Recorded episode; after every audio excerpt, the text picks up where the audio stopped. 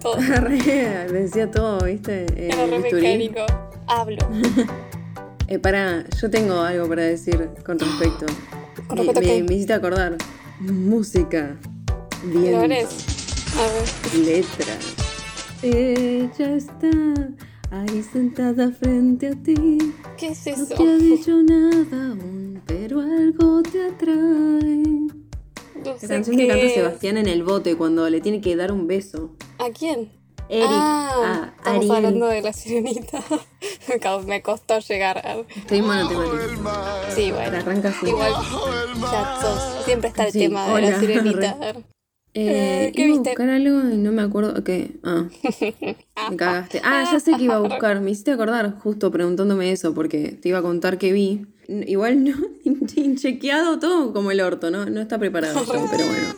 Una película que se estrena ahora en cine, que me invitaron a la función de prensa y me daba paja ir. Dije, pero la busqué en internet porque conozco a la, a la productora esta que nos manda películas y está trayendo cosas que no se estrenaron por la pandemia. Entonces la Ah, busqué en internet y estaba y dije, bueno, la voy a ver por internet. Pero mi recomendación es que la vayan a ver al cine porque debe estar buena. En el cine debe ser impactante, sí. Dura una hora 44 y se llama Maremoto. En realidad se llama Nordhöhen Arre. Claro. Porque es. Eh, pará, quiero chequear. Griega. Arre de- que sonó más alemán que griego. griego. No, es como nórdica, pero no sé de dónde, ¿entendés? Es como... ¡Cállese y tome mi Me dinero! encanta porque decís nórdico bueno, arre, está bien, la veo. No, sí, yo soy re fácil con eso también. ah. Ah, es, es Noruega. Es como que arranca medio lenteja, se llama Maremoto, pero es sobre unas plataformas de petróleo que de golpe hay un caos, como que se desmorona una cosa en el agua y es un peligro de que puede desmoronarse otras y provocar un derrame de la concha de la lora, ¿entendés? Y bueno, y en el medio es como que está la protagonista, como que está en una relación nueva con un chabón que es medio como que lo conoció en el trabajo. Y como que los dos medio que arriesgan el orto todo el tiempo, porque esas Sí. plataformas están en el agua y antes de eso había otra cosa construida que ellos no sabían que tenía gas, o sea, era como ga- gas y petróleo, y Hermoso, o sea, no, es una buena Sí. combinación. Fumando un cigarrillo ahí. arre. Pero boluda, es como que arranca medio lenteja y los últimos 40 minutos para mí fueron como... No te dejas Fueron re desesperantes. Tipo, fueron re desesperantes. Yo me, me sorprendió. Y en el cine debe ser impactante porque tiene escenas bastante bien hechas, así con CGI. Algunas son medias flojas, pero hay otras Claro. que como que están buenas. Y, y tiene buen sonido también, ¿viste? Se estrena el 8 de junio. Bueno, tienen tiempo. Eh, bueno, y otra que vi, que justo te nombré la otra vez, que te dije, ay, tengo como que a veces me agarran ganas de ver películas de este director. Ah, Arre. error, error. Cometí el error de. Tenía sueño cuando la empecé a ver. Entonces dije, no, esto lo tengo que ver despierta. Y lo saqué. Tipo, eh, vi cinco minutos y vi que la cámara se movía por todos lados. Dije, uy, no. Obviamente estoy hablando de Gaspar Noé. Vi Irreversible. Es como que siento que hice todo mal con Gaspar Noé. Porque tendría que haber visto en orden. Porque yo vi Clímax. La primera que Sí. vi de él fue Clímax. Y es una de las últimas. Y tendría que haberlas visto en orden. Porque para mí fue escalando en calidad. ¿Entendés? Sí, esa se nota que es vieja igual.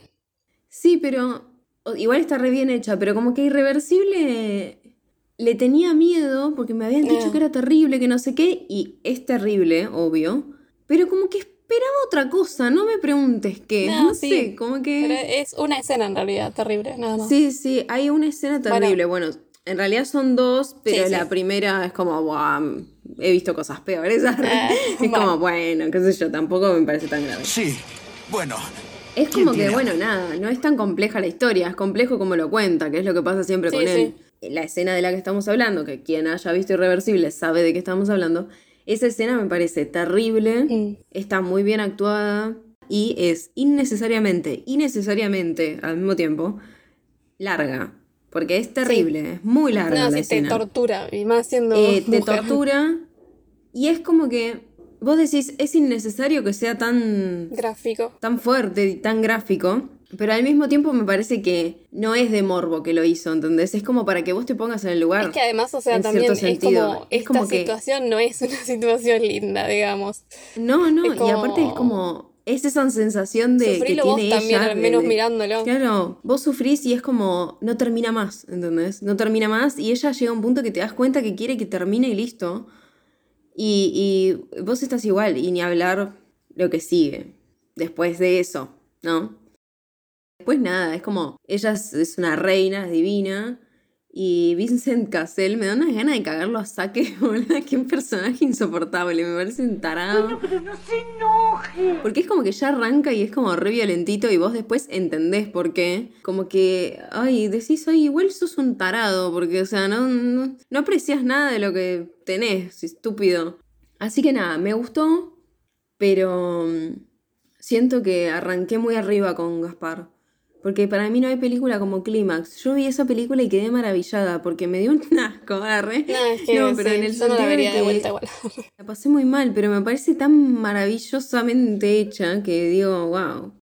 ¿Vos qué viste? Voy a, voy recomendar algo muy random. Yo viste que siempre suelo dejar cosas de fondo para ver y no ver al mismo Sí. tiempo.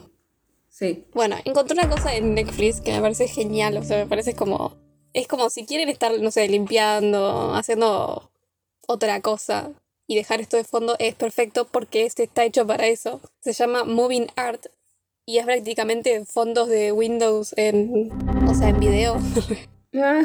que te van pasando con musiquita Excelente. y son todos, o sea, además son paisajes hermosos, como una calidad de la puta madre, unos colores hermosos y ves como océanos, bosques y, y todo con musiquita así como relajante, pero medio no tan relajante, como más punchy. Y, y como que ves todos animales, pero más que nada todos paisajes. Parece naturaleza. como re divertido, porque es como que lo dejas así y tenés como todas cosas lindas de fondo Ay, para ver. yo- a mí me cuesta hacer eso, ¿verdad? Dejar algo de fondo. Como que tengo que prestarle atención. Claro, pero eso no es para prestarle atención. Pero no. Porque no tenés, o mal, sea, arre. no tenés nada que, nadie que te relate. eh, no ves Claro. mucho, incluso aparecen humanos, digamos, y aparecen animales, pero más que nada son paisajes, ¿entendés? Entonces es como, Claro. estás viendo un río, una montaña, eh, Paz, mucha paz. todo arbolitos, el Sí, agua, del relajante. agua, los pececitos, y es como que... Bajo el mar. arre. Vives contenta siendo sirena. Eres feliz. Algo más. No, yo soy Mel. Yo soy Luz. Y esto y es... esto es Juego de Cinefilas. Exactamente, porque decía eso. Eh, y si están en YouTube o en Spotify, recuerden dejarnos algo. Spotify, like. te salió re. Spotify. Recuerden dejarnos algo, un like, un comentario, un lo que sea, compartir. Eh, también tenemos redes sociales como TikTok e Instagram que compartimos cosas extras, les hacemos preguntas, etcétera, etcétera. También déjenos like, síganos. Y por último tenemos Cafecito, que si para la aplicación de Cafecito nos compran un cafecito, nos pueden dejar ahí escrito, che, vean esta serie, che, vean esta película. O, O simplemente, che, corazoncito, arre. Ah. Nada, se los agradeceremos. Eso es todo, amigos. Ah, nunca lo dijimos acá eso. Fin de espacio publicitario. Bueno, estamos reunidas en el episodio. Estamos reunidas en el día de hoy para hablar de. Ay, no sé, no, no es así. En el episodio Bueno, tanto de estamos tanto. reunidas en el episodio 47, parte 2, para hablar de The Age of Innocence o La Edad de la Inocencia. Es una adaptación cinematográfica de 1993 de la novela de Dame un 1920. minuto. no, ¿La tenés? Cállate. Oh my God. No sabía. A tenía ver. que traerla antes. Dos mil años más tarde. Diciendo a mí misma, diciendo, agárrala, déjala ahí, la palo porque te vas a olvidar. Y decía, Y no, lo hago después, antes de grabar. ¿Y qué le pasó a mi cerebro? A ver, Se fundió y se olvidó. No cabe duda que es Mira, un además porque es A demasiado linda. Ay, qué lindo. Tapa dura, tiene brillitos. Es de Edith Wharton, para que sepan, arre que no les importa, pero tengo el libro Tapa dura de Rosita y yo no lo compré no sabiendo qué era. Y dije, ay, es muy lindo, porque es como tapa dura, rosa, dice la edad de inocencia, tiene como todos arabescos y florcitas y es muy tierno. Oh, re chu. Nunca lo leí. Lo leo mientras Luz hable y les digo que dice, arre que no. Así, así nos decís las diferencias como... No, como, viste, Mel no se, no se prepara como yo, que yo leí Tiburón para eso. Ah, re que, que lo lo había leído antes de casualidad. No, lo que pasó es que yo este libro, como yo no sabía de qué era, y después dije, ay, la de la inocencia, dice, ¿será de la película? Como que me quedó picando Ah, por mucho tiempo, en vez de googlear como toda persona normal. De hecho, me enteré viendo la película, porque, porque Ah. decía adaptación de la novela de Edith Wharton. Y dije, ah, Ah, o sea, yo. ahora mismo. Era una tarde de enero de comienzos de los años 70. Christine Nielsen cantaba Fausto en el Teatro de la Academia de Música de Nueva York. Así empieza, Bueno, arranca con una cosa de teatro igual. Efectivamente, va, una ópera en realidad. The Age of Innocence, o La Edad de la Inocencia, como habíamos dicho, es una adaptación cinematográfica. Esta es la de 1993, pero hay una anterior que ahora te digo de Sí, cuándo, porque no me la 60 anoté. creo. De 1962 es de Tito Davison. ¿Pero es lo mismo esto? No. En un parque de diversiones, una niña observa la presentación de unas marionetas y despierta la inspiración de un autor. No creo que sea que tenga algo que ver con esto. No, entra escondidas a hablar con Blancanieves. No, bueno, no, no. Fingimos demencia, acá nada pasó. Hay una Todo esto nunca pasó, caballeros. Y no quiero Es una nada adaptación de cinematográfica de papeleo del 1993 asunto. de la novela homónima de 1920 escrita por Edith Wharton, que fue una escritora y diseñadora estadounidense. Escribió varias cosas, entre ellas en 1900, me flashea eso de 1900, Yo leí un cuento de ella. a ver si está entre estos, arre. 1900, La Piedra de Toque. En 1902, El Valle de la Decisión. 1903, Santuario. 1907, El Fruto del Árbol. 1911, Ethan From. From 1912, El Arrecife. Ese lo leería yo. arre. En Ah, re 1916, fácil. Las Hermanas Banner. En 1920, La Edad de la Inocencia. 1922, Los Reflejos de la Luna. 1923, Un Hijo en el Frente. Uh, esa debe ser terrible. Mm, sí. 1927 Sueño Crepuscular, 1928 Los Niños, The Children, 1932 The Goods, no, The Gods Arrive, 1938 Atado y Suelto, 1938 Las Bucaneras, estos últimos dos fueron eh, obras póstumas. Eh, seguramente hay más, pero yo agarré algunos. ¿Vos leíste alguno? Eh, yo leí un cuento, pero a ver, para. Porque leí dos. Leí uno que no es de ella, que me re gustó. ah, Bueno, se- mamita, haz lo que se te Se llama eh, El tapiz amarillo. Si lo quieren encontrar es cortito y está re bueno para mí. Porque son cuentos de terror. La campanilla de la doncella leí. La campanilla de la doncella. Bueno. El guion de esta película está escrito por, y adaptado, ¿no? Porque bueno, ya dijimos que es una novela, por Martin Scorsese, le vamos a decir el tincho, R. La otra vez escuché que, mm, la otra vez hace un montón, que Brendan Fraser decía Scorsese. Es como que me sentí rara. Se dice Scorsese. No, es Scorsese. Es Scorsese, ¿o no? ¿Qué hablas? Ah, re, lo re. Bueno, y Jay Cox. Jay Cox es una guionista muy conocida que laburó muchas veces con Scorsese. arre. Eh, y bueno, laburó en otras cosas. Algunos de los títulos que escribió fueron en 1990 Made in Milan, 1993 The Age of Innocence, 1995 Strange Days, 2002 Gangs of New, of New York, Mm, eh, 2004 The Lovely, de Nueva York. 2016 Silence. Me parece que Jay Cox fue eh, quien le dio por primera vez a su amigo Tincho Scorsese arre, Arre, lo decía re una copia de la novela de, de Wharton en 1980. Y parece que en ese momento como que le dijo, When you do that romantic piece, this, is, this one is you. Y es como, la gente habla así tan mal, arre. Para mí que que está mal dicho todo sí. eso, pero bueno, es como que le dijo, si vos haces esta pieza que es yours, ¿no romántica. Sí, pero a- aparece así, this one is you. Es como, esta es la tuya. Esta sos vos, ah. Claro, dale que sos vos. Aunque ya había rumores acerca de la construcción a distancias metropolitanas bastante remotas, más allá de la calle cuarentena, cuarentena. claro. No, 40. Ay, no dije no. nada. No sé leer. se, enteran, se enteran acá ahora. Parece que le dijo, si haces esto, sos vos. Dale que somos. Re, pero se lo dijo en inglés. Bueno, cuestión que Scorsese, como todo buen amigo, tardó siete años en leer el libro porque le chupó un huevo lo que Ah, Sí, dijo la haría lo amiga. mismo que Scorsese. Pero bueno, finalmente lo leyó. Sí. Igual era, tampoco este dijo, lee un cuentito de 10 páginas, son 300 y pico. Bueno. Bueno, Scorsese llegó a un acuerdo con 20th Century, Century Fox para escribir el guion con eh, Jay Cox. Fox adjuntó un presupuesto de 32 millones al proyecto. Tranca.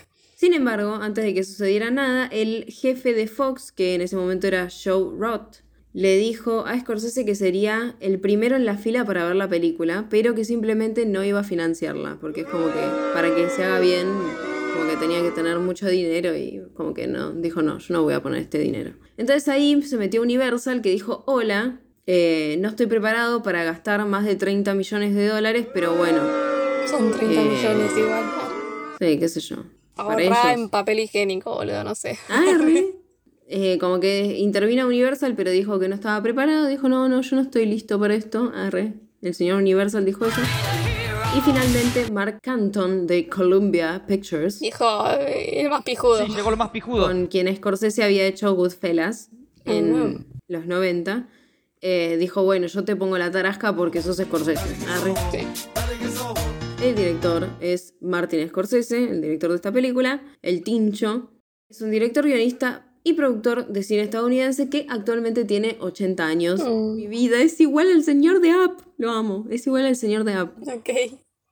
Eh, algunas películas. Eh, anoté las que me interesan. la verdad, porque son un montón. Sí, mal. En el 67 anoté la primera, aunque no la vi. Se llama Who's That Knocking at My Door? Mm, que no, No la vi. sé. En el 73, Mean Streets. En el 76, Taxi Driver. En el 77, New York, New York. En el 80, Toro Salvaje. En el 82, El Rey de la Comedia, que me encanta. En el 85, After Hours. Muy el rey de la buena. comedia es el que tiene inspiración Joker, ¿no? Sí. En 1990, y mi favorita, Goodfellas. En 1991, Cape Fear o El Cabo de Miedo. Ton, ton, ton, ton. Arre, se ponía a hacer toda la musiquita. Hiciste cantar a la niña. En ¿estás el 93 feliz? La Edad de la Inocencia, en el 95 Casino, Sharon Stone, mi reina. En 2002 Gangs of New York o Pandillas de Nueva York, que repite cierto actor. En 2004 El Aviador, en 2006 otra de mis favoritas, The Departed, que es Los Infiltrados. En 2010 Shutter Island, en 2011 Ah, otra Hugo. vez. Ay Dios, Hugo, te tengo que hacer ver Hugo, que creo que me habías dicho que no la habías visto. Es hermosa esa película. Pero quiero ver Shutter Island también. El lobo, bueno, esa me la das vos a mí, que yo la vi una vez sola, porque me la spoilearon y la vi sin ganas. Pero está buena. Pero la tengo en DVD. Ah. En 2013, El Lobo Wall Street. En 2019, El Irlandés. Y recién, recién estrenada en Cannes, con la presencia de sus protagonistas, se estrenó Killers Mm. of the Flower Moon. Y yo quiero decir una cosa en este preciso momento, que es que yo siempre digo que Leo está muy Jack Nicholson, que está como muy, que no es lo que era, mi viejo Leo ya no es lo que era. Cayó a Cannes como un muñeco de torta, boludo. Está re lindo otra vez, está, está muy bello, muy bello. Está re lindo. Está para levantarse a la de lindo. 20 años. Ah, claro, por eso, está soltero. y- es ser soltero. Bueno, tenemos un tagline, uno solo. In a world of tradition, in an age of innocence, they dare to break the rules. En un mundo. Para, ¿empezaste con el mundo? De caos y confusión, hermana y hermana, pelean los dos. ¿Qué era eso? No tengo idea. Ay, no sé, se me vino eso a la cabeza y no sé qué es. Ay, ahora boludo. me hiciste olvidar. Yo tenía todo mi cerebro en lo que me habías dicho recién, pero ahora me lo olvidé. En un mundo de tradiciones, ¿no? In a world of tradition, Sí. in, a- in an age of innocence, O en una they edad de la inocencia, ellos están ahí para romper las reglas. Sí, el eslogan más mentiroso del mundo, déjame decirte. O sea, ¿dónde bueno. está? ¿Dónde está la, decís. la rotura de reglas, arre? La roturación, el rompimiento, la rotación, arre decía cualquier cosa. Bueno, la peli está narrada y una voz nos va contando toda la historia. Esta voz es la de Joan Woodward, que se puede ver en una toma, en un Ah, mira. momento. Si bien no aparece en toda la película, ella solamente la relata, en un momento aparece. Es una actriz estadounidense vivida de 93 años, ganadora del Oscar a Mejor Actriz en 1957 por la película Las Tres Caras de Eva. Estuvo casada con Paul Newman. Tiene mis respetos, señora. arre. Hasta la muerte de él en 2008. Y formaron una de las parejas posiblemente más estables de Hollywood. Oh. Qué mérito. Y fue la primera persona, ella, en obtener una estrella en el Paseo de la Fama de Hollywood. Fama. Imagínate lo vieja que es. Mi vida, la amo. Pobre. 93 años. Igual no lo suficientemente vieja. Para ser la primera. Bueno, la película se desarrolla en Nueva York en la década de 1870 en un ambiente aristocrático. Los personajes están medio todos relacionados por parentesco, son todos primos de primos de primos y bueno, nada, las reglas sociales son recontra estrictas. Y tenemos a nuestro protagonista que se llama Newland Archer, que está interpretado por Daniel Day-Lewis, un actor retirado británico nacionalizado irlandés. Bueno, mientras el perro ladra, Bueno, contate un cuento. dice de un nuevo teatro de la ópera que competiría en suntuosidad y esplendor con las grandes capitales europeas. Al público elegante aún le bastaba con llenar todos los inviernos los raidos palcos color rojo, dorado y dorado de la vieja extrañable academia. Los más tradicionales le tenían cariño precisamente por ser pequeña e incómoda, lo que alejaba a los nuevos ricos, a quienes Nueva York empezaba a temer, sin que por ellos ser ajena a su atracción. Arre. Bueno, me nota que ella de golpe cierra el libro. Y es como, bueno, ya está. No sé qué dije. Ni idea, sé que lo leíste sin pensar. sí, Lo pueden, lo pueden conocer de películas como. Estaba Troy McClure. Troy McClure. sí. Eh, en 1982, Gandhi. En 1984, The Bounty. En el 85, Mi hermosa lavandería. Y Una habitación con vistas. En el 86, Nano. Anoté todas porque no tiene tantas. En el 88, La insoportable levedad del Mira. ser. Y Stars and Bars. En el 89, Eversmile, New Jersey. Y Mi pie izquierdo, terrible, mi pie izquierdo. ¿Qué le pasa a tu pie? Ah, Arre. No, la película es terrible. En el 92 hizo, y creo que es mi favorita de él, El último de los moicanos, que de hecho durante la película en un momento aparece una pintura de dos nativos americanos a punto de matar a una joven mujer, y es una representación de la muerte de Shane McGrea. El evento tuvo lugar en 1777 en el norte del estado de New York, poco antes de la batalla de Saratoga, y fue un evento clave para reunir a la milicia patriota. Jane McGrea fue la mujer en la que James Fenimore Cooper basó el libro de Cora en El último de los moicanos, que es un libro que después se convirtió en la película que acabo de nombrar de 1992, donde trabaja Daniel Day-Lewis. Lewis.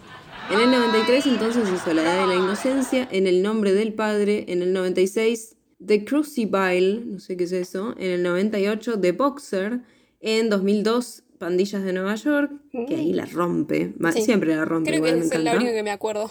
Que ahí la rompe, la amo. En el 2003, Abby Singer, en el 2005, La balada de Jack y Rose. Tendrá que ver algo con Leo. Ah. Titanic. En el 2007, There Will Be Blood, que creo que es Petróleo Sangriento. En el 2009, Nine. En el 2012, Lincoln. Y en el 2017, Phantom Thread. También es un actor de teatro, por ejemplo, en 1989 hizo de Hamlet, en Hamlet, en Londres. Ah. Y también hizo el conde Drácula en Drácula en eh, el 81 eh, en Bristol. Estuvo nominado seis veces al Oscar y ganó tres, o sea... Eso. Cinco- tipo, 50 50. Dale, boludo, es un montón. Por mi pie izquierdo, Lincoln y There Will Be Blood. Lincoln, ganó. él hace de Lincoln. ¿no? Sí, hace de Lincoln. Tiene cara Y de Lincoln. acá es cuando vuelvo a decir que es un actor retirado, porque justo hace unos días, onda, uno o dos días, salió una noticia de que reapareció después de cuatro años de borrarse del mapa y de, de no saber dónde está. Estuvo Tipo, haciendo. Ah, Apareció de golpe y bueno, nada, como que está re irreconocible. La verdad que vi la foto, si querés googlealo. Pero es como que está bien igual, porque primero tiene 66 años, es re joven. Y tiene como la cara igual que siempre, viste que el chabón, no sé, como que no tiene una arruga, está como re bien siempre. Lo que tiene raro es que tiene el pelo largo y blanco totalmente. Entonces eso es lo que llama la atención. Y la última vez que se lo vio estaba pelado o rapado. Pero tiene mucha onda, no sé, me, me atrae mucho el chabón este porque lo veo como re especial, no sé. Resulta que fue visto por New York con su esposa Rebecca Miller hace poco, pero él había anunciado que se retiraba de la actuación en 2017 y como que se lo vio muy pocas veces desde esa vez que se retiró. En una revista había dicho, necesito creer en el valor de lo que estoy haciendo, el trabajo puede parecer vital, incluso irresistible, y si una audiencia lo cree, eso debería ser suficiente para mí, pero últimamente no lo es. Toda mi vida he hablado sobre cómo debería dejar de actuar y no sé por qué fue diferente esta vez. Pero el impulso de renunciar se arraigó a mí y eso se convirtió en una compulsión. Era algo que tenía que hacer. Todo esto está bien, chafa. Mejor me Yo como que digo, bueno, boludo, tampoco es que hacías un montón de películas por año. Arre, arre, ¿Por qué lo? No, tiene un montón de películas, pero veo que hay actores que tienen muchas más, que igual tampoco es sano eso, porque por ahí son Sí. re adictos al trabajo. Pero, pero bueno, no sé, lo veo re especial a este tipo. Igual hay otro tema aparte de cómo labura él en específico y por eso debe ser agotador. Eh, dejó de actuar en 2017 porque se había tomado un largo descanso después de terminar eh, de grabar Lincoln en 2012. Y se preguntaron si era el final de la carrera, pero bueno, volvió para esa última película en 2017. Pero ya en 1997 se había alejado de Hollywood para dedicarse a ser zapatero en Florencia, en Italia. De no- ¿Esto es del real? 97 al 2000 fue zapatero, porque le pintó esa. Está bueno igual. Es como de, Y "Hoy acá vengo a decir de- Jardinero. Arre. Claro. Yo quiero cosechar paltas. Arre. Quiero hacer una producción de zanahorias. ¿Por qué? No hay por qué. Arre. Bueno, cuestión. Acá vengo a decir por qué es especial esto de cómo él actúa. Porque él es conocido porque es un actor de método, se le dice, o Oh, no sí. sé, method actor. eh, que el chabón como que se pone mucho en papel cuando está por hacer algo. Entonces, eso debe ser agotador porque estás fingiendo, boluda, que sos otra persona un montón de tiempo. O sea, claro, el chabón se creía Lincoln en, en 2012 y bueno, por eso se tomó un tiempo largo para volver a acordarse que es actor. Digo, ay, ya no soy presidente. Ah, claro. Sir, porque es Sir, Sir Daniel Day-Lewis, se registró en el Plaza Hotel cuando grabaron esta película como en Archer. Y vivió ahí durante dos semanas con ropa adecuada para su personaje cinematográfico como investigación para interpretar a Newland Archer. Bueno, Eh, y parece que durante toda la película no habló para nada con Richard Grant en absoluto, porque ellos son como rivales en la película, es como el pretendiente de su chica en esta película. Pero parece que el último día se acercó él a Grant, rompió Y le el pegó. personaje y le dio un reabrazo y le agradeció por soportar los métodos que tiene él para trabajar. estoy. Bueno, bien. Me dijo, ay, te, te remil agradezco. O sea, no te habló por 10 meses, pero de golpe te dijo, ay, te remil agradezco por el aguantar que no te hablé shock. por 10 meses. Como que para mí está re loco este tipo, pero lo admiro al mismo tiempo. Me, como que algo me atrae del chabón, volviendo a la película.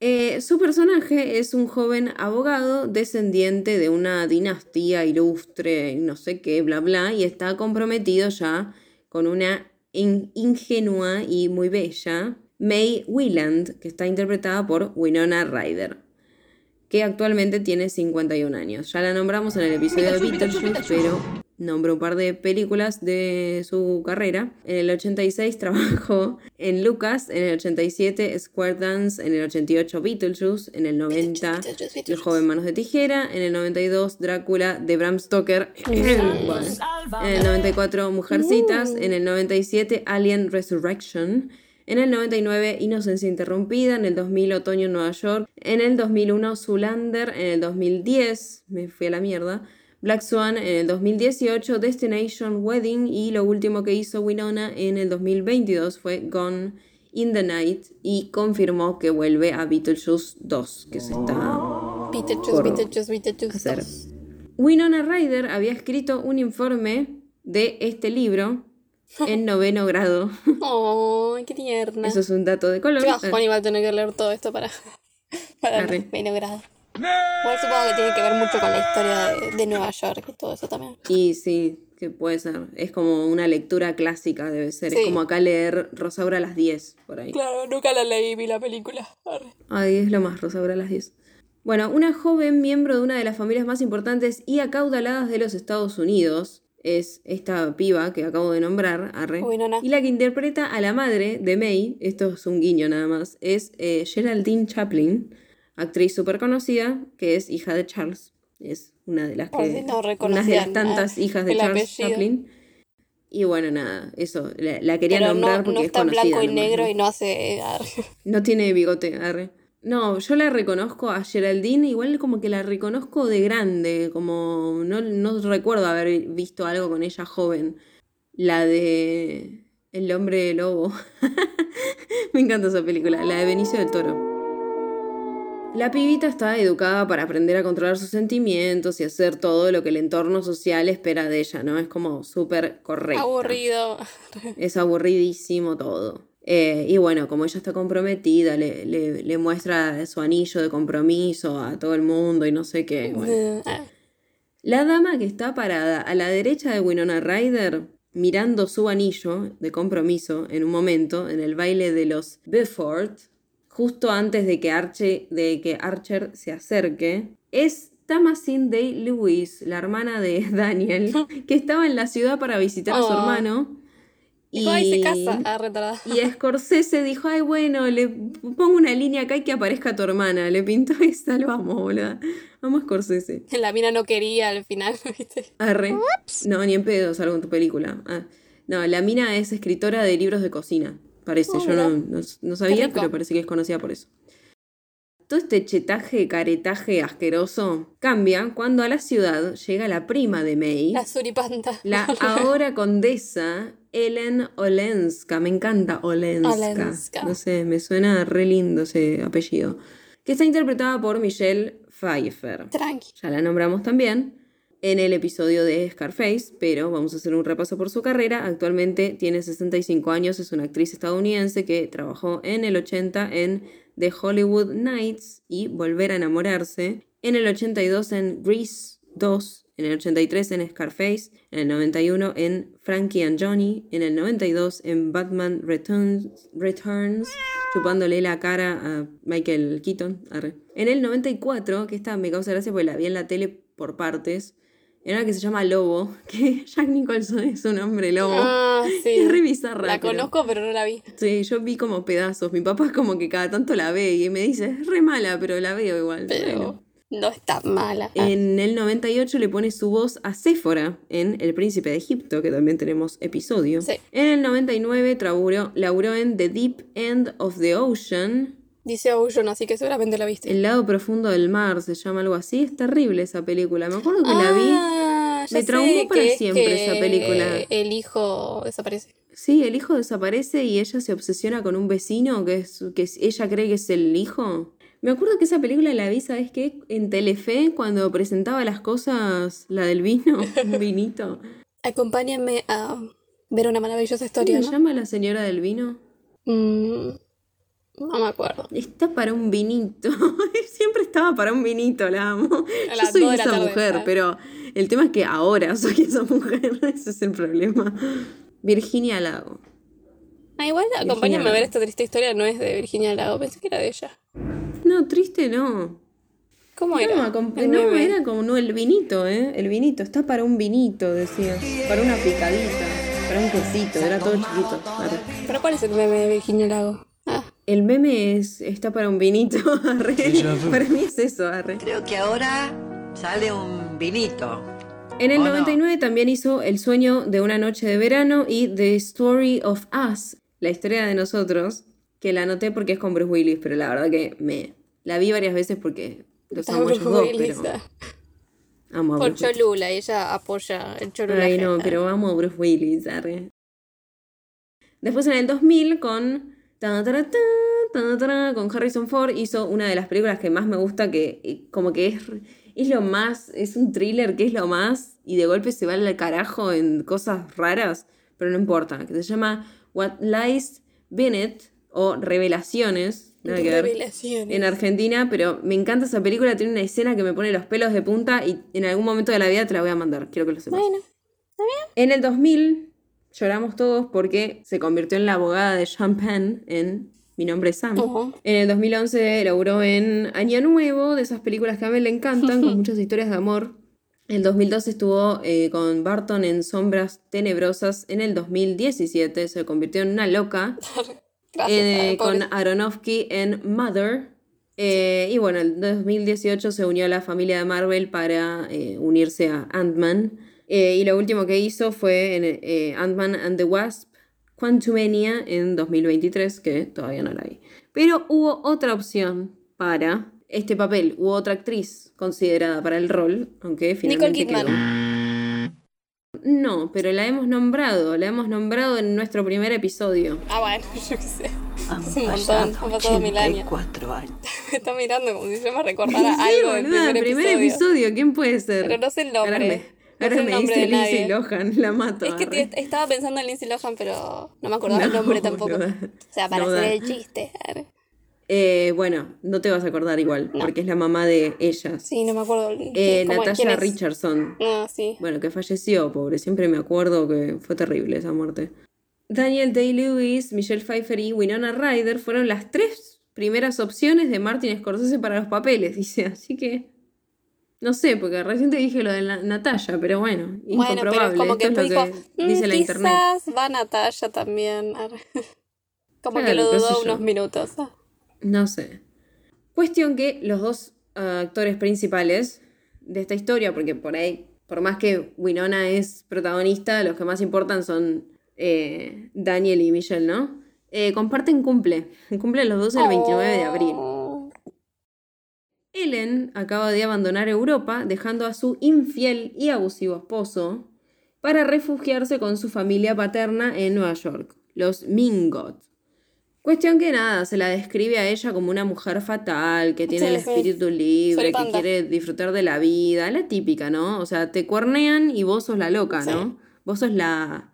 Bueno, más que nada en esa época, ¿no? Te cuernean y vos sos la, la desastre que hay, pero es tu marido, vos tenés que cerrar el orto. Y no, la mina dijo, no, me voy a la mierda, el chabón es abusivo y encima me caga, bueno, me voy a la mierda. You can't handle Eh, the regresa a la ciudad en busca de consuelo, de estar con su familia, de ver a su prima y a sus parientes. No se acordó que eran todos unos forros.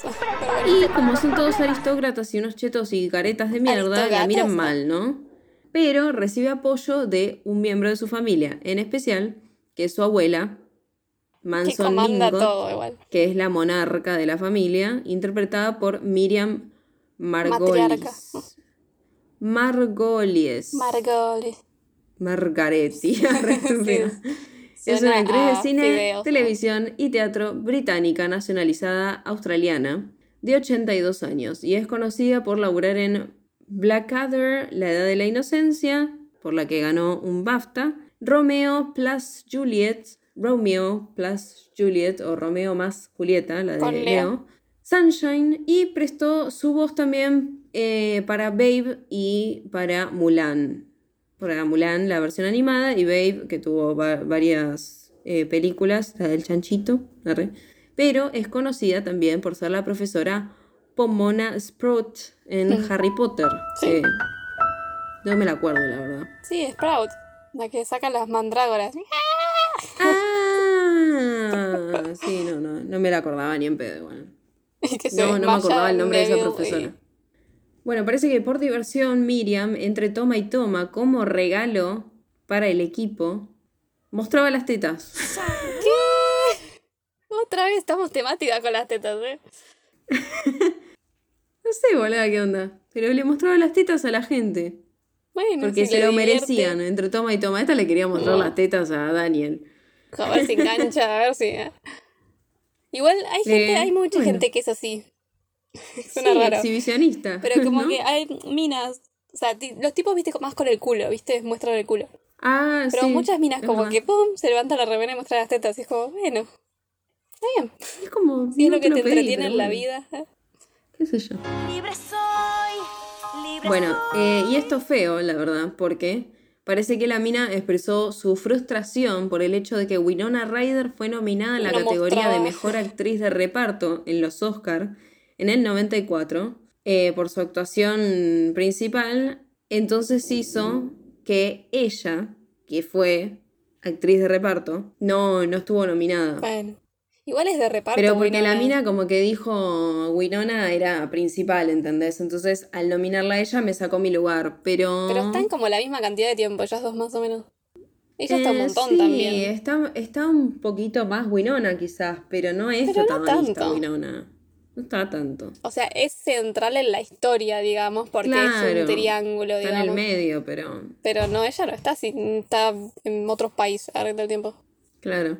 Va en otro país. Bueno, no. cuestión. Como dije, Miriam eh, vendría a ser como la matriarca de Nueva York. eh, y es como la que toda la familia va y le cuenta todo antes a ella, ¿viste? Nada, es como una de las personas más importantes de la ciudad y demás. Eh, y medio que sea por sangre o por matrimonio o lo que sea, como que todos se lo van a contar a ella. Sí, como que lo que dice ella es lo que se hace y lo que se... Claro. Palabra Y sagrada. apaña mucho a Olenska también por eso de que la mina, como es la matriarca y medio que ella impone lo que se le canta, la ve con esa actitud a Ellen y como que medio que la apaña en todo, Sí. ¿no? Como que como la que la respeta más. Ah. Sí. Ellen inmediatamente atrae a Archer a Newland. Él se enamora muy rápidamente, pero igualmente ya sabemos que hay una historia detrás, que es una pelotudez, ¿no? Pero es como que la película arranca en esta ópera, él la, la ve de un palco a otro, me mata lo de los palcos, pues Sí, son re sí. chetos. Y en, encima en el medio de la, de la ópera, el chabón se levanta, se va al otro palco, o sea, les chupa un huevo, es obvio que están ahí solamente Para por caretaje, no les importa sí. la ópera en sí, porque hablan en el medio y todo, ¿no? Él va y la ve a Winona, que encima Winona es re chiquitita, Mm, como sí. que se nota que es re, re pendeja, ¿viste? Y al toque la saluda a esta Ellen. Y lo que me encanta es que Ellen le tira la de cuando éramos chicos me besaste. Y es como, pará, nena, recién me ves y, o sea. Cinco dale. minutos, boludo. Pero... Aparte todo bien, pero cuando éramos chicos me besaste. ¿Qué teníamos? ¿Cinco años? Te di un beso sin querer, capaz, boludo. Y ella como que le dice, pero a mí me gustaba tu primo que no me daba bola o tu hermano, no sé qué le dice. Puterío. Y él como que le sonríe, pero es todo muy... Todo tan cheto, son tan asquerosos y Claro, es al como fin y al cabo te haces el cheto y eh, sos una guarra. Es que se mueve todo dentro como de los mismos códigos, ¿viste? Y parece que no están haciendo nada, pero se tiran las repalazos. Es como... Sí, sí, sí, y él, y él también, o sea, bueno, él ni hablar, ¿no? Eres un él me choca un montón en la película. Nada, obviamente él está re embobado porque dice, ay, se acuerda de cuando la besé, cuando teníamos seis meses. Y no como que medio que se cara, engancha, pero ¿no? bueno, a ver. no puede disimular.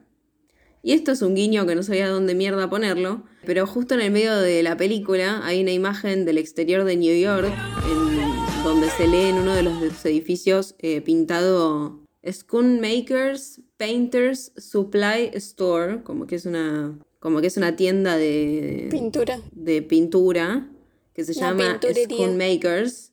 Y Thelma Schoonmaker es la editora de Scorsese de, de siempre, de toda la vida, Oh. digamos. Entonces fue como un guiño para ella. Y lo quise poner acá porque no sabía dónde ponerlo. Es como que hacen eso para decirle, mira lo que hice por vos y nadie se va a dar cuenta excepto ella, pero bueno. Sí, pero no importa. Ella va a decir, ay, Scorsese me sabe cómo me, llamo. quiere, Arre. arre. Me quiere, claro. Es como que un poco digo, bueno, está bueno el papel de Daniel porque ah, estoy eh, confundiendo todo, ¿no? Archer se llama el personaje de apellido. Está bueno el papel de él porque vos decís, bueno, no la está juzgando, ¿viste? En un momento él habla con otro personaje, con otro, con un machirulo que le dice, ay, que vos pensás que las mujeres tendrían que tener los mismos derechos que los hombres. Y él le ¿Cómo te dice, sí, obviamente. Y es como, tipo, como que vos decís, bueno, qué bien. Como pero que parece más que- progresista, pero en realidad para mí en ella es como que tiene el aura y todo el mundo que se la quiere garchar, básicamente. Sí, sí, sí. Y aparte es como que no deja se de, ser re diferente. posesivo. Sí. Él se cree diferente es y es lo mismo. O sea, quiere Sí, que sí, es la ella misma lo que él porquería quiere. que los demás. Entonces ella se convierte, como habíamos dicho, se había casado con un chabón que es el conde Olensky, se convierte en la condesa, pero decide volver a Estados Unidos. Y ella quiere solicitar el divorcio. Eh, ¿Cómo te pero atreves? el divorcio es como un re escándalo, entonces como que tratan de disuadirla a ella para que no lo haga. Sí, y eh, además como y que para ella que va vuelva a Europa nada. incluso.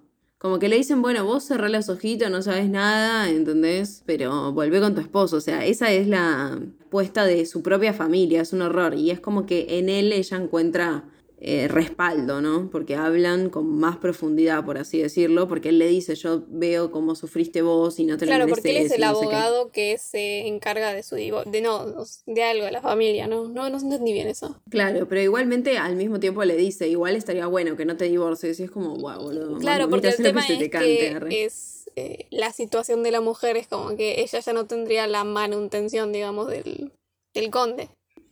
Y Claro. tendría que vivir con lo que le da la familia, que es poco, porque... Sí, y O sea, para además medio que, mal- claro. medio que mancha el nombre de su familia, por Sí, ejemplo. Si ella se divorcia, justo eh, se está por casar este Archer con May. Y es como que queda mal, tipo, hay justo un divorcio y ellos se van a casar y como que, ay, se van a casar los familiares de la divorciada. Entonces es una pelotudez enorme, Sí, pero bueno. Pero es Nueva York cheto. Otra cosa que es medio chocante, que no lo veo falso para nada y está muy bien actuado, es que la condesa como que te das cuenta que la requiere a May. O sea, y May también Sí. la quiere, como que no lo siento falso eso. Como May en algún momento la podés ver media celosa, pero media celosa chiquilina también, como... Sí, es Como que que son es como, te das chiquita. cuenta que son familiares y que ahora crecieron se- y quizás se distanciaron por el hecho de toda la sociedad, pero no... Claro, pero igual como que se, se quieren y Sí. tipo, le da culpa un poco a la condesa todo esto de que ella también se siente atraída por Archer, ¿no?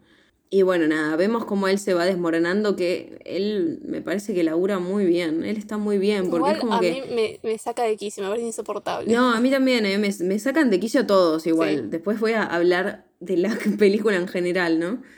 Él me parece que labura muy bien porque es como que está hablando con alguien con quien tiene que parecer que no le importa o viste como, bueno, vos tenés razón o algo así, y él se planta y da su postura y la defiende a la mina y la defiende con lágrimas en los ojos a veces. Es como que te das cuenta que él quiere ocultar lo que siente, pero como que Pero le le nace. hierve por dentro.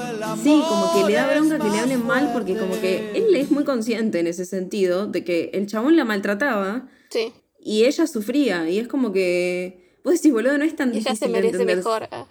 Claro, ella tiene que estar bien y es como que la juzgan a ella y, y ella no hizo nada en realidad. Sí, sí.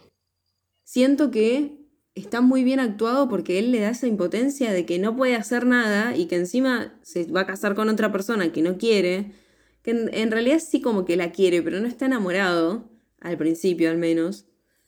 Claro, es como que... Eh, Como que le da ternura, le, la- le parece buena piba, ¿viste? Claro, pero no es que ese está era como un enamorado. matrimonio arreglado y que iba bien, pero cuando se dio cuenta de lo que podía sentir por otra persona, dijo, eh, Es me es tengo como que que casar con ella... esta.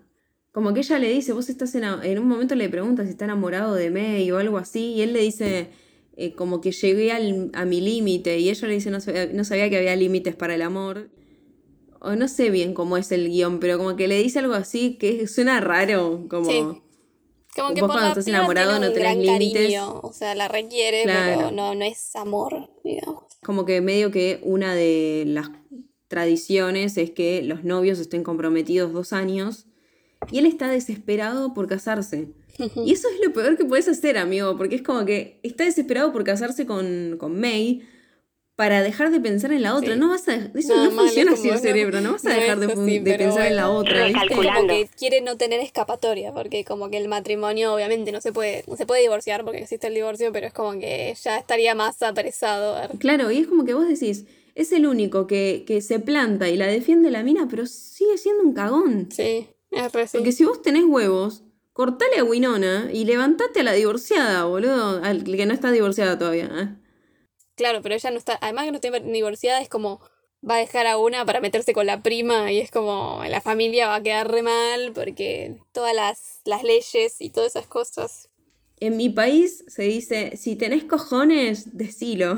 Como dice Alfano. Alfano. Si tenés cojones, me encanta que siempre decía cojones. Claro, pero cojones es re español. arre. Sí, pero eso me me mata, boludo. Es como la gente que vive, no sé, en España tres meses y empieza a decir guapa. tipo, sos Si tenés cojones, decilo. Bueno, finalmente nada, hay idas y vueltas entre ellos que se ven, que no, que, que May también como que le dice, ay, si la ves a Ellen, anda a visitarla, y vos sabés que hay una tensión entre ellos terrible, pero May al mismo tiempo como May que es la ahí prima. no sabe nada igual, sabe como más sí, adelante. pero es como digamos. que hay medio toda una sospecha todo el tiempo, Es que May de todos, en para mí. una le dice de otra chica. Cuando él le dice quiero adelantar la Sí. boda, Él le Eh, dice, quiero adelantar la boda, y ella, ella, le dice, boluda, sí. porque le dice, estás adelantando la boda porque estabas enamorado de otra mina, de una que... Ahí justo antes le dice algo, onda, si ella ten- tiene que divorciarse. Dale, No, ¿me estás no- diciendo no me hasta quién es? O sea, Claro, o sea, yo entendí ahí que en realidad le estaba diciendo otra mina de otra mina que él conocía antes, algo así. sí, sí, eso también, de una novia anterior. Sí. Y como que la tuvo que dejar a la novia anterior Daniel para estar con no ella. es ningún Eh, boludo. Eh. Arre. Tenía ahí. Está fachero en la, en la peli. No sé, para Sí. mí es un lindo tipo. Para ser un O sea, es normal, pero es como... Finalmente es como que él empieza a enloquecer y es- por eso digo que él trabaja muy bien porque como que arranca tranqui, es como que intenta hacerse el hueco para verla y demás y después ya en una la encara y le dice te amo, ¿entendés? Te amo. No hay nada más difícil que Está vivir bueno sin porque Arre. es como que. Aunque me, me, me frustran todos, porque es como muy. Sí. No es como es ahora. ahora ya le hubiera. lo- a los dos minutos estaban en bolas. Él como que se resiste, pero en una se va a la casa en campo. o sea, A viaja no sé cuándo. al- al- culo. o sea, como que sí se resiste, Igual pero ahí- haces eso, que eso es un montón. No es como que te la cruzaste en una esquina y ya está. No, no. Y fuiste a tomar un café. No, te vas, Es el verdadero horas. psicópata. Arre. Sí. Y además después se pone celoso por otro stalker. chabón y es como que sí, es Eso, ella como es Michelle Pfeiffer, arre. obvio. No es que no tiene pretendientes, hay un chabón que la va a ver todo el tiempo y él está re celoso del tipo. Y como que se renota. Y eso ya ahí me sacó, porque es como, boludo, encima que me estás diciendo que estás loco por mí, eh, yo me voy al campo, a la loma del orto, para que no me joda nadie, y vos venís acá a joderme y aparece el otro y encima te enojás, boludo, o sea... Porque aparte Nina le dice, ¿de quién te estás cara?" escapando? Te estás escapando de mí y es como... Y, y lo que me saca también es, ay, pero está bien actuado porque es así a propósito. Pero como que Michelle Pfeiffer no le dice nunca nada No, tampoco. y como porque ella tipo- también le tiene ganas, pero bueno. Porque ella le tiene ganas, pero, pero como que dice, bueno, no, No, quiero cagar a mi primita. Claro, nunca va a avanzar ella. Pero si él avanza, bueno. a ver. Igual está, eh, está bueno eso. desespera.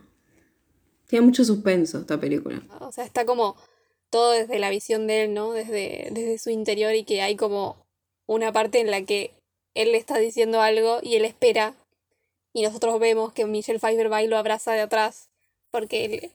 Ah, cuando le dices de por qué te escapas o algo así. O sea, te estás escapando de algo y como que ella va y lo abraza de atrás y es en realidad la imaginación de él porque después corta y ella está sentada igual que antes. Sí, aparte yo dije, ay, bueno, me estás dando algo por lo menos. Not today, No. Satan. Not today. Es todo Dije, me estás imaginación y está algo y no. filmado para que vos Era la pienses que imaginación sí de él. y no. Y se casan y en esta parte me convertí en Leo DiCaprio en el meme de que señala la tele porque dije, ay, yo lo conozco a ese fotógrafo. porque el fotógrafo que le saca las fotos a ellos es Scorsese. Ah, no me di cuenta. ¿No te diste cuenta, boludo? Yo No, tipo no como estaba que... prestando tanta Es como que yo ya estaba tipo, uy, boludo, ¿hasta cuánto va a durar esta película? Y de golpe apareció Scorsese y dije, ay, ese es Scorsese. Yo Te señalaba la renovó la atención. Una vez casados, eh, se van a Europa de luna de miel como por dos Sí, mal, años. tranca. O sea, ya fue, me caso. Eh, y bueno, él intenta olvidarse de Ellen, por supuesto que no, todo el tiempo la tiene presente porque como son familia, todo el tiempo saben cosas de Ellen. Claro, Ellen pero va no rotando, aparte medio por familias, para Sí. no estar sola, pero no vuelve con el marido, pero hay rumores de que capaz vuelve, bueno, todo así. Y mientras tanto, May, nos damos cuenta que no es tan boluda como creemos, porque es una nena, pero se da cuenta del- de las cosas. Y también empieza a tirar cada palito que decís, mamita, esta era una nena inocente, sí, pero te, se da vuelta una y la, hace, la prende fuego, o sea, es más criticona que, Dios Y mío, bueno, nació en ese, en ese nido de víboras. manipuladora aparte y todo, como, no sé, Es tiene que cosas todos ahí que- tienen que sobrevivir así, ¿viste? Sí, pero es como vos confías en Winona porque Sí, es un tiene una cara pero de- no. Al mismo tiempo te das cuenta que se hace la boluda. Sí. Porque es como que dice, eh, cuando él en un momento le dice, ay, me tengo que ir de viaje por no sé qué, eh, y le empieza a explicar y ella dice, ay, yo, eh, ay, ya tengo suficiente con intentar prender esta vela. Y es como, dale, no Ay, tan idiota. es inútil, como, no te vayas. Arre. no querés saber, por eso le pedís que no te explique, porque sabés que va a ver a la otra, porque no es tarada. Claro, es que ella se da cuenta que como que cambian las cosas después de que vuelven a Nueva York. Eh, vuelven a Nueva York y él como que dice, ay, bueno, yo ya no estoy enamorado de Ellen. Mentira. Y la ve y dice, oh, maldita sea. Eh, porque van a la casa de, de la abuela, de la matriarca, de la que la abuela que muestra las tetas, arre. Y eh, me encanta la abuela porque siempre lo manda a él a buscarla, ¿viste? Es como ella, zorra, ella eh. lo sabe. Sí. Le dice tipo, anda a buscarla a Ellen y mostrarle la chota. arre, como yo le muestro la teta, las tetas al, al- la gente de la película, arre. ¿Qué, ¿Qué habrá pasado por la cabeza de los camarógrafos y toda la gente que trabaja ahí, no? Como yo me muero de vergüenza. pero es ya estarían como- acostumbrados. Y lo hace todo Sí, el tiempo. Como, no, y otra vez estamos Sí. las tetas. ¡Se acabó a tu alcoba! La va a buscar a la playa y eh, a la playa. Al muelle. al muelle, él dice, bueno, eso es re de niño, boludo, tenés 40 años, pelotudo. Es como que dice, ay, bueno, si el velero pasa por el, el no sé qué mierda... eh, Significa que me ama. Claro, es como me quiere, no me quiere, y se larga los pétalos de flores, el idiota. Ahí lo tenés al la ve de atrás y, le, y como que en su cabeza dice, eh, si ella no se da vuelta antes de que el velero cruce el farol de no sé qué mierda, eh, no voy. Y si ella y si se da vuelta y me mira, bueno, voy. Nos Es casamos. como, va. No se da vuelta ella, entonces no la va a buscar. Y miente y dice, ay, eh, no, no la encontré, no sé qué, bueno, mentira. Sigue con May y nada, cada día como que la- se la fuma menos, eh, Se fuma menos todo, igual el chabón está. todo, está re un- insoportable. Igual esa parte me gusta, porque se vuelve como un loquito paranoico ya después. Y, y es como, me da que es un buen giro. Sí. Bueno, pasa el tiempo, entre encuentros y desencuentros, finalmente Archer le dice, bueno, yo quiero ser tu amante. Arre. Y medio que ellos se, se tiran frases en código. Me acuerdo que ella en un momento habla de las flores amarillas, del amante, no sé qué, y él justo le había mandado flores amarillas y espera que le mande de nuevo y él no consigue las flores. Y es como, ay, qué vueltero, Dios Sí, mío. sí, es como todo en, en muy así, Enferma. en- todo muy oculto, hasta entre ellos. Es como, bueno, Sí. las cosas claras, la puta madre. como que deciden finalmente ser amantes, él le va a mandar una, una llave a ella, eh, como en un sobrecito, eh, con el lugar donde van a encontrarse. Parece que esa llave abre, por lo que leí, La no, no caja lo noté de igual. Scorsese. Pero, no, esa llave como que tiene la marca en la llave y es como de unos instrumentos o no sé, algo así, ¿no? No, Como que no abre puertas normales, no son llaves normales. Viste que es una llave re cheta, Sí, encima re, re, linda. re como- linda. Re para Re de collar. castillo, arre. Parece que Ellen decide de golpe irse a Europa a vivir sola y le devuelve la carta a él sin abrirla ni siquiera, todo mal. Y vos decís, ¿qué onda? ¿Qué pasó? Si la última vez que se vieron medio que se comían la cara, o sea, pues se sí. chaparon todo. Sí, creo Eh, que igual se pero bueno. chaparon dos veces solas en toda la película, ¿no? Sí, dos veces solas en toda la película, en la casa de ella y en el carruaje. chape de antes, que es como Sí. tocan todos pero como con una pasión Y aparte- extraña y que no se llegaron a tocar tanto igual. Sí, sí, y, y el slow motion. Sí. Que es como. Y está en- sí, es sí, como, sí. dale, boludo, te está chupando el alma. Es un dementor, arre. Es un dementor, claro. Eh, bueno, hacen una escena de despedida para Ellen. Está, la escena de despedida está en esto de que el chabón está re, pero re paranoico, de que dice que todos están confabulando para separarlo de ella. Sí, Todos. sí, sí, para separarlo de ella. Y en realidad, la que está orquestando igual Sí. bastante todo es May, ¿no? Igual Obviamente. está bueno porque durante la película vemos que todo el mundo lo mira. Viste mucho a Sí. él. Porque se Sí, nota vos que dudás. dice, todos sabe- saben que somos amantes, él piensa. Y en realidad Sí, yo aparte no son amantes, sí. boludo. No, no, ni llegaron, o sea. Ni llegaron a eso, boludo. Vos ves las miradas de todas las personas que todos sospecharon algo en algún momento, no sé. Siento. Sí, o quizás sí. es él que estamos viendo a través de sus ojos. Y bueno, como que unos días antes habían tenido como una, como un té, digamos, se habían juntado a tomar el té, May con Ellen y con la abuela y no sé qué, y como que ahí habían tenido una charla, bla, bla. Y bueno, y esto fue como dos semanas después, ¿no? La despedida oficial de Ellen, eh, que vuelve a Europa. Después de que se van todos, como que Archer le planea decirle a May que él se va a ir de viaje a Europa, pero ella se le adelanta y le dice tipo, ay, que no te diste cuenta, que no sé qué, y le habla así, toda súper tierna, y él tiene una cara de tristeza. No, En cagué, esta escena. cagué completamente. Es terrible, porque acá es como que dice, bueno, ya está cagué. Y ella dice, ay, no te diste cuenta hoy, lo pude confirmar. Otras palabras, le dice que está embarazada. ¿no? Además se lo dice como re tierna inocente, palomita, y vos decís. Sí, inocente palomita las pelotas, arre. Porque él le dice. Igual, o sea, está bien. Porque ella le dice tipo, sí, ¿te acordás que te dije que lo hablé con Ellen y que tuve una charla hermosa con ella, no sé qué? Y claro, por eso Ellen se va a la mierda, dice, me voy a. Europa porque está embarazada la pendeja esta. Y como que él le dice, vivo, le dice, pero esta charla fue hace dos semanas y vos me estás diciendo que hoy lo comprobaste, lo del embarazo. Y ella le dice, sí, es que ella ya le había dicho que estaba, que estaba confirmado, pero en realidad lo confirmé Igual- hoy. Entonces sos una hija de puta. Claro, igual ahí está lo bueno sabías, también porque ella le, co- ella le confirma que sabía también. Sí, y como que sí. hizo esa maniobra, o sea, es el- eh, porque en todo caso le puede decir no, lo sospechaba, pero le dice no, a ella le dije que sí, que estaba embarazada, pero recién ahora la confirmé, así que tenía razón, le dice. Sí, le dice, sí, sí, igual tenía razón, ¿viste? Como diciendo, bueno, tuve fe y se dio, pero... No fui tan forra porque es verdad. Igual está bien, ellos están casados. Si el otro cagón no fue con Elena antes. Claro, jódete. Esta dualidad, ¿no? Todo Una vez más, de decir, él está como re en contra de, de todas estas reglas que son re antiguas y no sé qué, pero él sigue siendo un hijo del sistema ese de, de mierda, porque no hace nada para, para cambiarlo. Pero obviamente si además la mina está embarazada, tampoco él es tan forro, ¿viste? Como para dejarla embarazada no, él ahora ni en pedo la va a dejar Además, a una mujer sola embarazada es primero... Y eh, encima es re pendeja, Sí, es un estigma para todos porque se nota que él es mucho más grande que ella. Ah, y otra cosa que me acordé ahora, eh, que también es muy de pilla ella, que viste que en una te dice, la que relata, te dice que la tradición era usar el vestido, el atuendo de bodas seis meses. Y decía, desde que llegó a Nueva York ella no lo está usando y lo usó justamente un día que fueron a la, a la ópera y como que la vieron a Ellen también. Sí, esto a propósito. Propósitamente. Pero qué locura eso igual, ¿no? Usar el coso de boda Sí, seis meses, sí, ¿no? sí. Olor A mí me llamó la atención porque asco. no lo lavaba. Y ahora quieres que me ponga Bueno, ropa eh, después de esto, después del embarazo, que se le cae el mundo encima a Archer, le- se lo ves en la cara, la tristeza de ese chabón, lo infeliz que va a ser por el resto de su vida.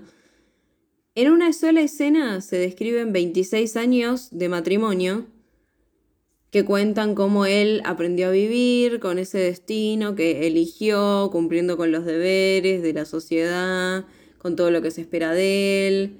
Eh, y bueno, ellos fueron miembros distinguidos de la aristocracia en esa época y no sé qué. Y te muestran que May muere de pulmonía. No te lo muestran, pero te lo, Lo dices y lo te lo cuentan.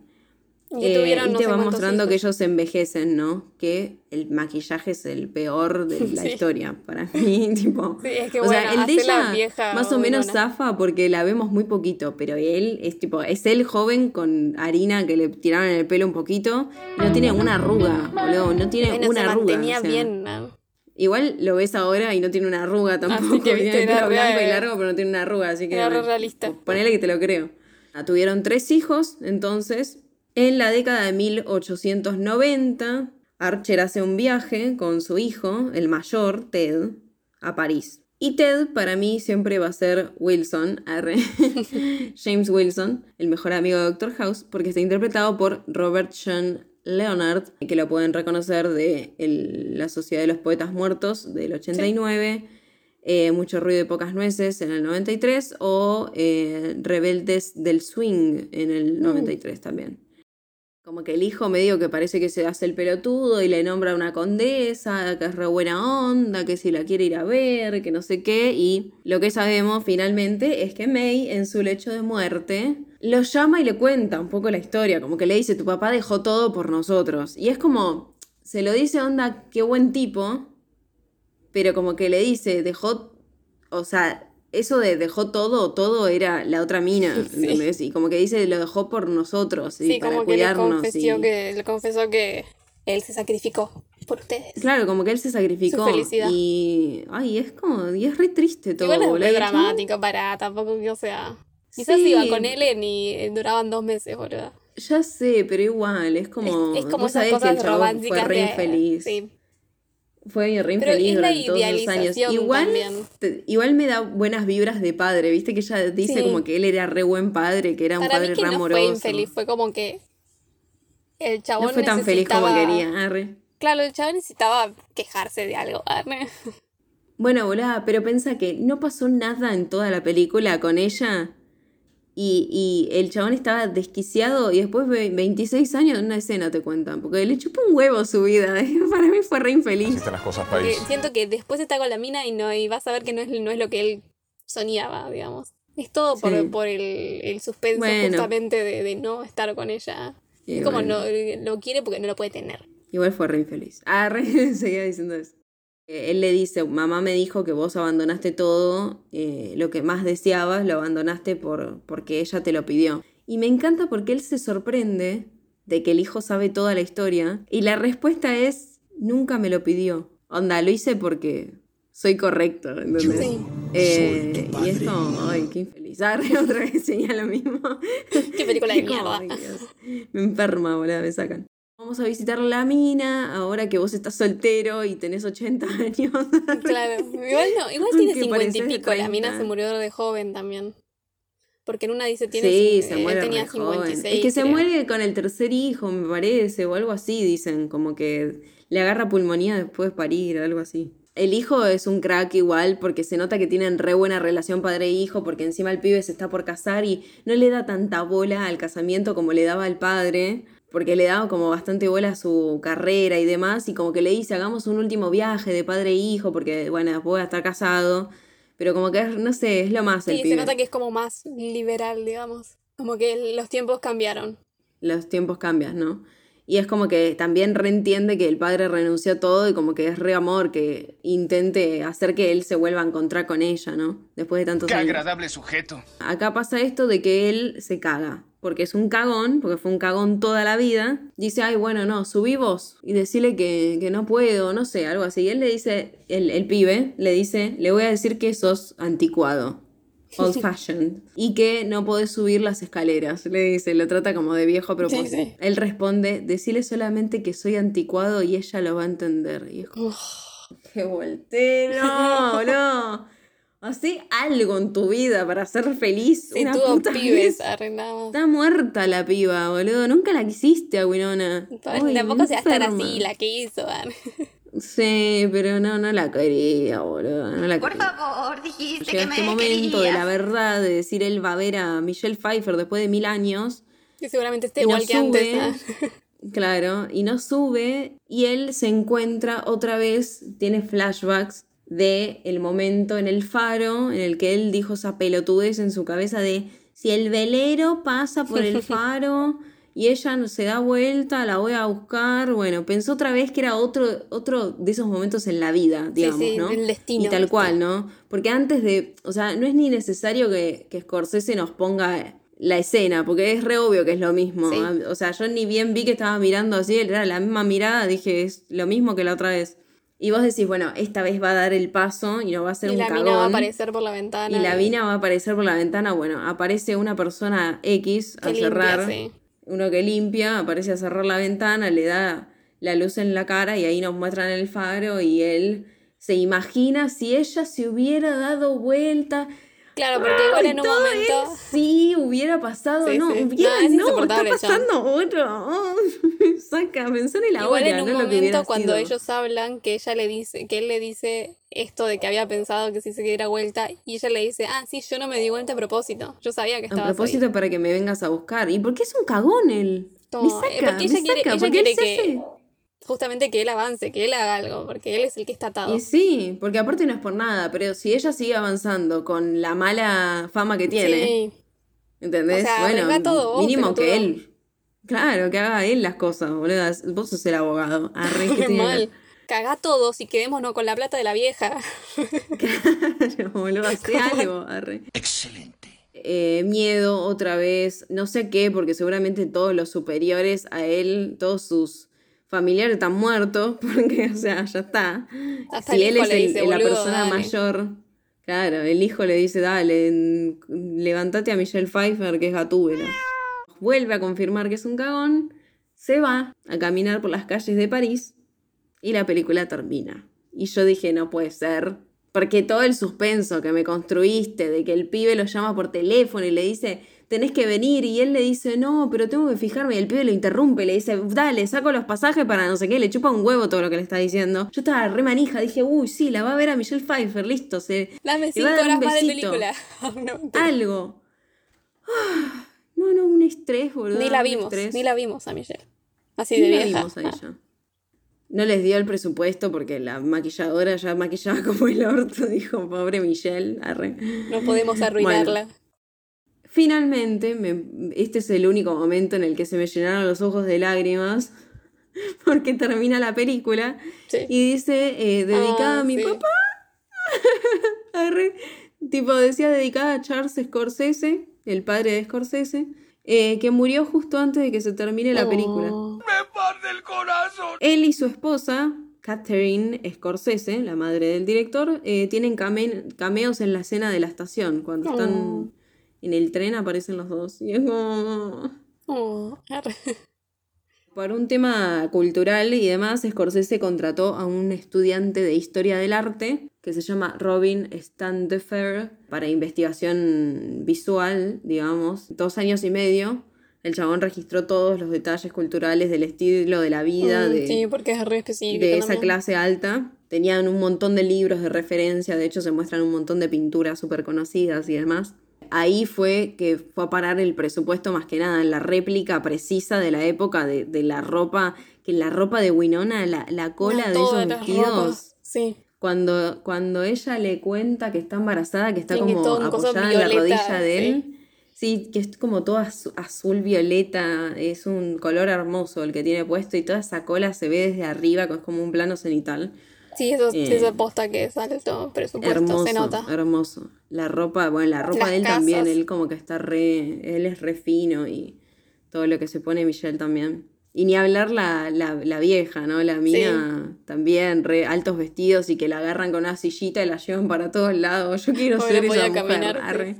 Quiero ser esa mujer que no sale de casa. Yo no soy esa mujer. Ya sé. Pero cambiamos la letra. Quiero ser esa mujer que no sale de casa, claro. 15 premios y 33 nominaciones. En los Academy Awards, en los Oscar, estuvo nominada como mejor actriz, como dije antes. Mejor actriz de reparto, Winona Ryder, pero no ganó. Nominado. Jay Cox, nominado como mejor guionista, pero no ganó. Nominado mejor diseño de arte, Dante Ferretti, ¿No ganó? pero no ganó. Nominado por Mejor Banda Sonora, Elmer Bernstein, pero, Pero no ganó. ganó. Pero sí ganó. Oh. Gabriela Pescucci como Mejor Diseño de Vestuario y me parece sí. excelente Merecido. que haya ganado, porque la verdad que es muy bueno.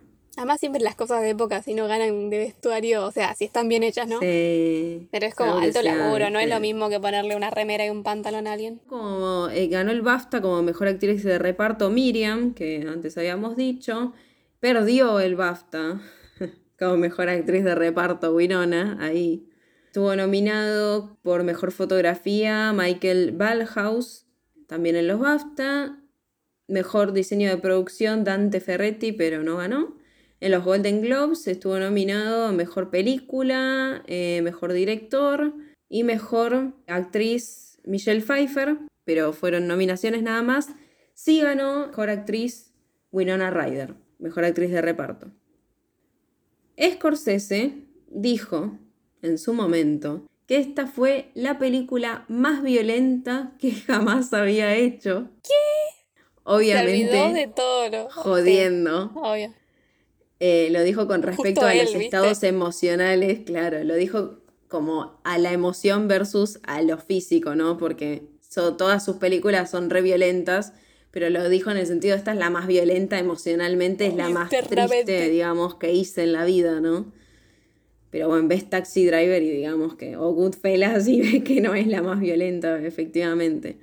Esta película es la primera de Scorsese en, es- en tener una clasificación PG desde New York, New York de 1977. PG es eh, con supervisión de los padres, digamos. Ah, Como dije antes, me parece que las actuaciones están re bien y como que el guion está bueno y demás. pero Dura dos horas y pico y es todo un dura romance. dos horas y pico para no contarme nada, sí. Porque no pasa nada. Yo entiendo que la gracia de la película es el suspenso del romance que no sucede, pero encima que a mí el romance me aburre.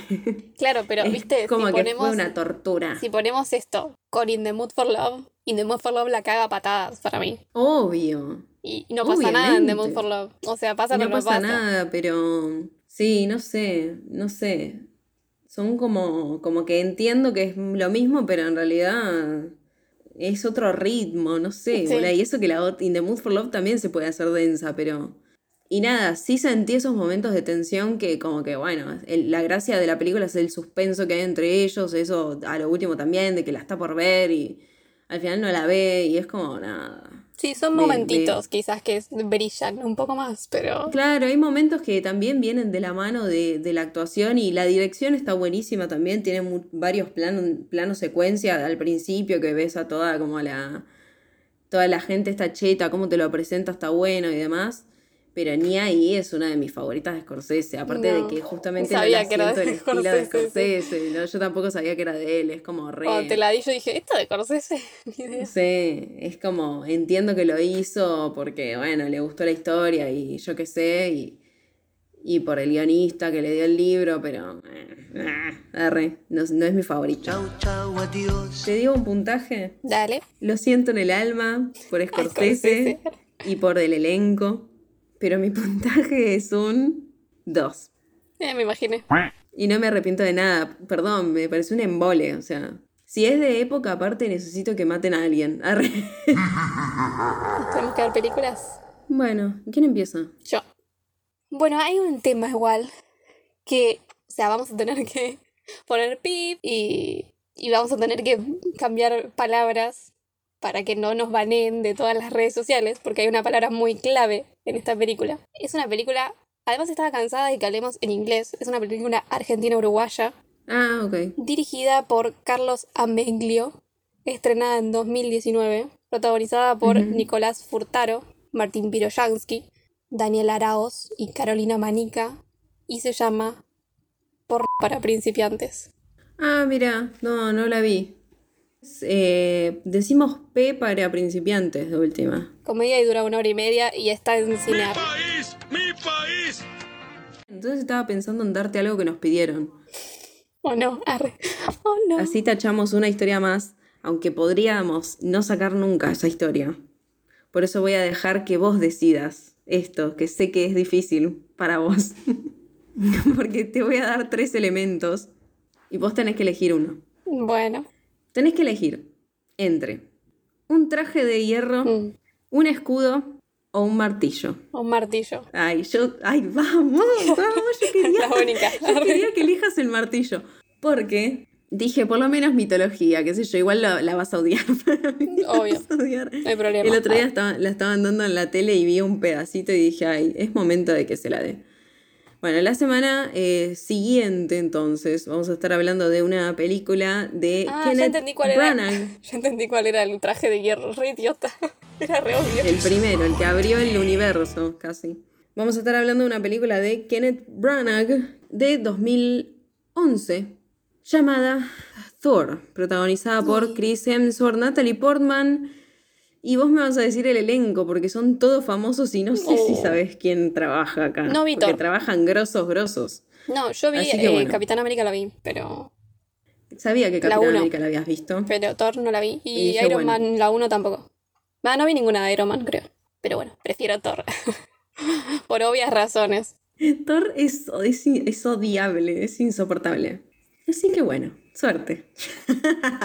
Entonces, la semana que viene vamos a hablar de P para principiantes y la otra de Thor. Thor es Thor solo.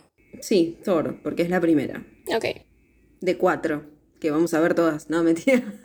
no la voy a torturar así. Arre. Si hay que sacrificarse. Arre. en algún O momento sea, las sí, tengo que salvo ver. que ustedes la pidan, que ustedes eh, eh, compartan y le den like y comenten y se viralice todo el video y eso, ahí hablamos de todas Ya las me de Thor. obligaron a hacer toda, a ver todas las de Señor de los Anillos, así que Bueno, pero eso era necesario. sí, ya sé. Bueno, nos escuchan la semana que viene si Thor quiere. Que su inocencia nos acompañe. No, feo. Mejor que la valentía, que no sean unos cagones de mierda. Re caliente. Es que sí. Yo te quiero, Daniel, igual. Y a vos también, Tincho. Y aguante Leo. Adiós. Que no estaba acá, pero bueno. Bye. Esto fue Juego de Cinéfilas. Encontranos en YouTube, Facebook Instagram, y TikTok. como Juego de Cinéfilas todo junto o arroba Juego de Cinéfilas. Yo soy Luz y me pueden encontrar en Instagram como arroba sirena de comarca. Y yo soy Mel y me pueden encontrar en Instagram como arroba m.rem con doble E en rem. Nos encontramos la próxima semana.